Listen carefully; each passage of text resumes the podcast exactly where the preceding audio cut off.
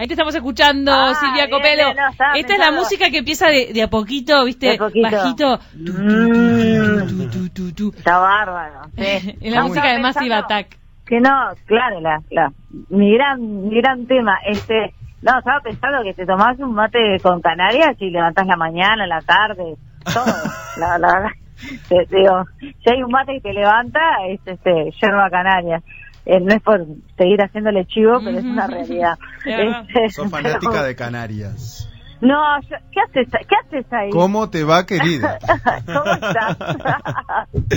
Aquí estamos eh, muy intrigados por, ah, por, por la definición de cuerpo hegemónico. Arrancamos el programa hablando un poco de eso con Cami, ¿no? De acerca Ay, de los cuerpos, es- la belleza. Es un término muy habitué, eh, muy moderno. La hegemonía Claro. se ha puesto muy de moda. Muy de moda. Por ejemplo, un cuerpo hegemónico soy yo. Por ejemplo, soy el ejemplo vivo. Exacto. Todos, todos, to- todos nosotros.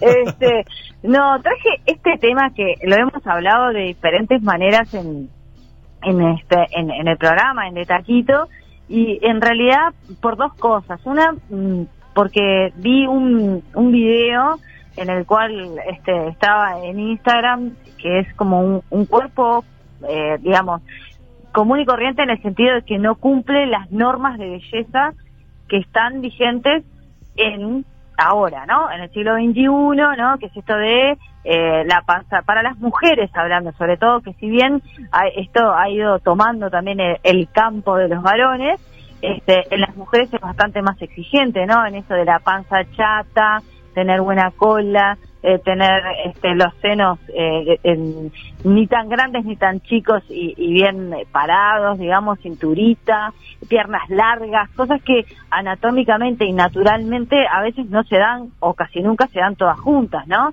Claro. Este, entonces, eh, nada, vi un video de eso, de, de un cuerpo, de, de una mujer, digamos, común y corriente, entre comillas, y, y era un dibujito, ¿no? De todo lo que se le hacía, ¿no?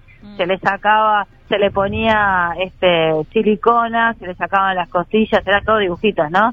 Se le agrandaban las caderas, se le alargaban las piernas, se le ponía el pelo largo, se le- bueno, porque además también hay que tener un, un pelo saludable, ¿no? La juventud eterna.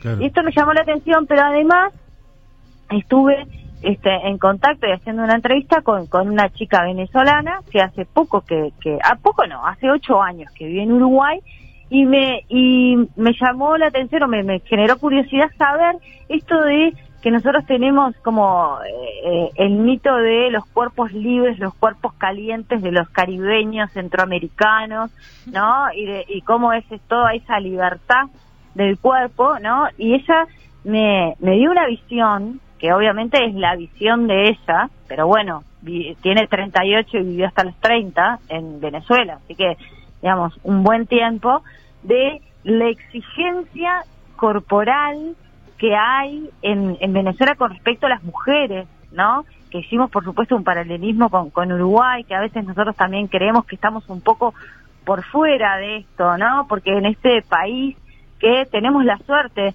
de que haya una educación eh, pública, ¿no? La escuela, el liceo y también la universidad y que seamos pocos. Entonces eso hace que, por supuesto que no todo el mundo llegue, pero que la mayoría de las personas puedan llegar y acceder a una educación. Entonces a veces eh, tenemos como esta sensación de que somos personas este, como muy intelectualizadas y que hay cosas que en las cuales no caemos y este y sublimamos y esto es eh, de, de, no de otra época y otro momento porque nosotros podemos hacer un análisis y de construirnos y en realidad es mentira. Acá sigue sigue estando lo mismo prendés la televisión y nada no vas a ver y, y yo creo que hoy más que antes Me resulta interesante. Dale Perdón, me resulta interesante tu, tu, tu charla, como le mencionamos, con una persona eh, de Venezuela, porque también plantea un poco las diferencias acerca de la concepción de hegemonía. No es lo mismo por ahí la visión más que la concepción de hegemonía que tenemos más en el cono sur que la que tienen en Centroamérica o, o- o, bueno, o eventualmente en otros en otros países. Pero fundamentalmente dentro de América hay una una una, una no sé, una visión de la hegemonía, ¿no? la Sí. mujer argentina, la mujer, fundamentalmente argentina, pero la mujer Argentina. uruguaya, y la mujer caribeña, por ejemplo, ya que citaste este ejemplo, ¿no? Creo que hay como, como grandes diferencias y también grandes diferencias en la exigencia que cada una de ellas tienen, yendo puntualmente al caso de la mujer, claramente los hombres también lo tienen, ¿no? Pero mirá lo que me contaba ella, o sea, ustedes se acordarán en la escuela este que había de repente o en el liceo el delegado de clase, por ejemplo, si había que plantear algo, ponerle faltan no sé, las hojas o hay que hablar con tal cosa, el delegado de la escuela, ¿no? O por no, por ejemplo, ahora que se utiliza en la escuela este elegir a- al mejor compañero eh, como abanderado, Claro. ¿no? No solamente por las notas, sino por cómo es, y en el liceo también el delegado, y ella me contaba que allá en Venezuela lo que se elige es la madrina Mm. de la clase y es la más linda. No, no, no, no, no. Eso es-. ¿Eso se Su- mantiene ahora? Sí, ese- eso es su, su digamos, eh, su mérito, ¿no? Ser la más linda de la escuela, de la clase. Y puede ser re mala. Pará, y la eligen si es malísima. Sí, sí, la Y- más linda y, y, si, y si además y además hacen una competencia después de que salen no las más lindas de cada clase sale la más linda de la escuela Ay, ¿no? qué desgracia el nivel de frustración con el que. Imagínate, claro, es lo que yo decía. Y después una, digo, y ella que, que, que es un, un- no una mujer eh, que cumple bastante con, con, con los estándares hegemónicos, ella decía, una llega a encontrarse con, con, con un hombre, en el caso de ella, porque es heterosexual, y tu, y tu sexualidad y tu voz está en los talones, porque Claro. si no tenés, no, los senos por acá, si no tenés la panza chata, si no fuiste elegida la más linda, porque además hay escuelas, escuchen esto y ella me cantaba la canción. Bueno, esto todo lo, lo hicimos en, en cinco sentidos, ¿no? En, en nuestro programa, este, que fue el viernes pasado, que hay una canción así como, yo qué sé, la- la- no sé, no, no te digo el himno nacional, pero la canción a José Pedro Varela, bueno, está la canción de las Mises. Ay, no. Entonces la pasamos y la cantaba ella, ¿no? Que obviamente con, con todo horror, este, y claro, y, y, des- y hay escuela de mises de niñas, porque después también está la más linda del liceo, eh, me dice, con cada, no sé, como si hubiera la más linda de Peñarol, la más linda de Nacional, la más linda de Danubio, la más linda de todos, eh, siempre tiene que haber una madrina, y la madrina es la, más, linda.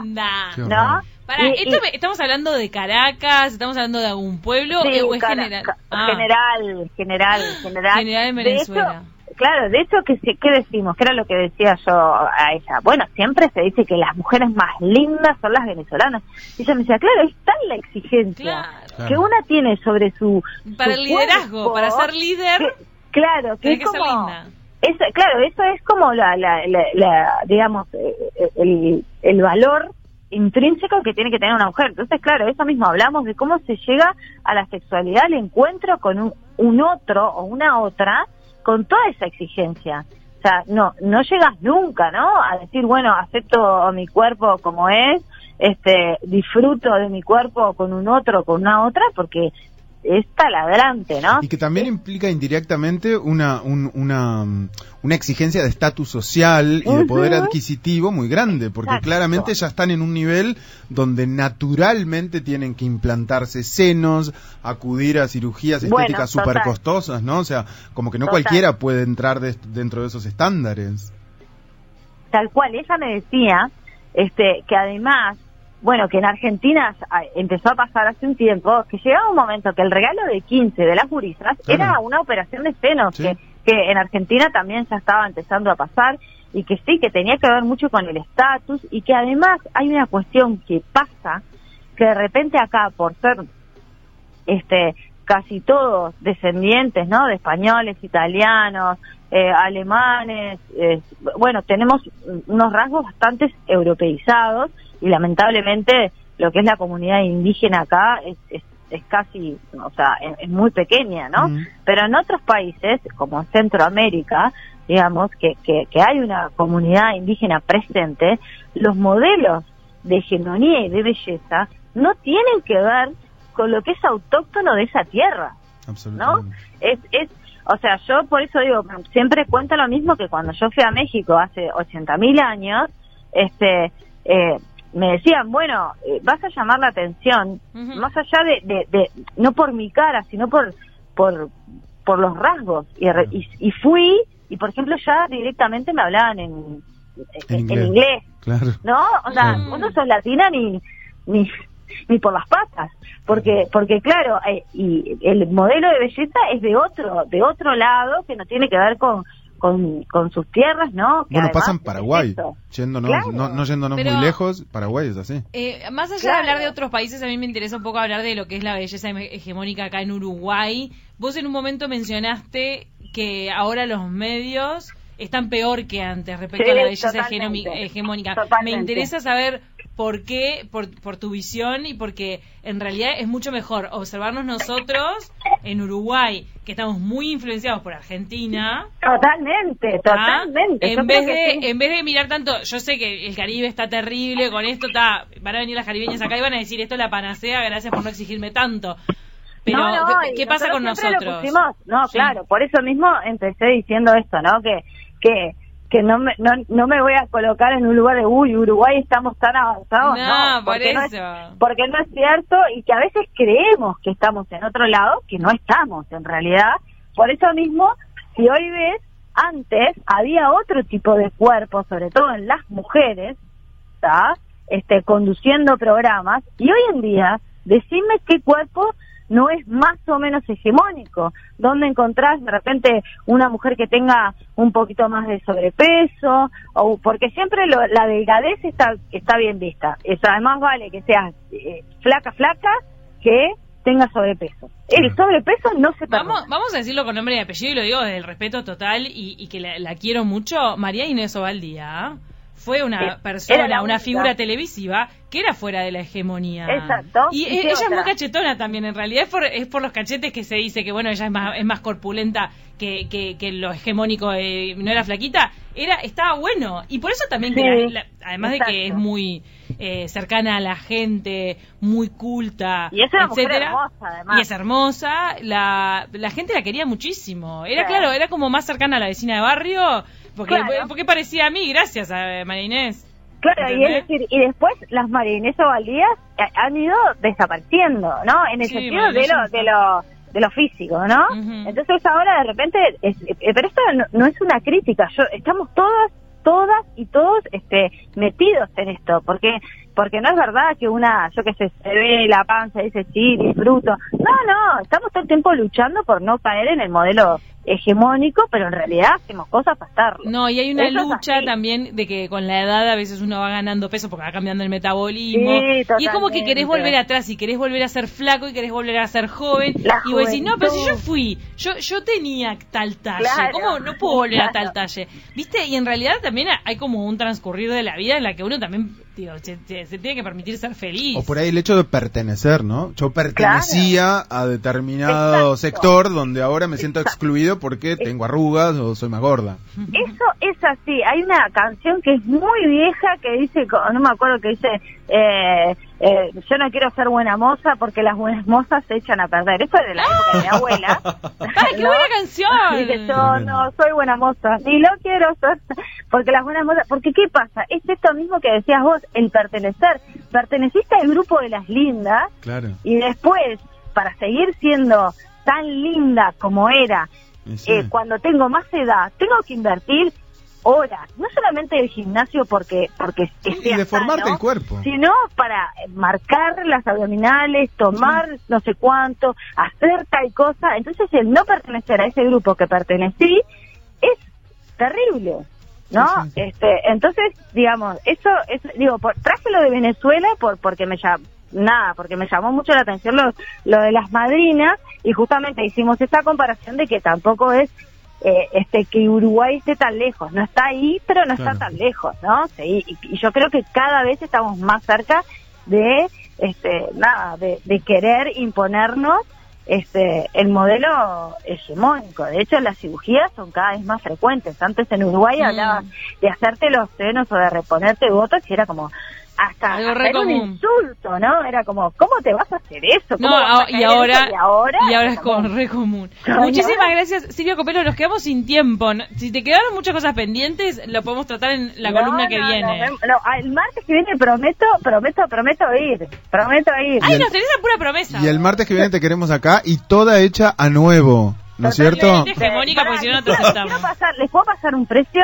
¿Les puedo pasar un precio por si hacen una vaquita? Lo ter- termino al revés la, la, la columna como empecé. A ver. No, ¿Saben cuánto sale?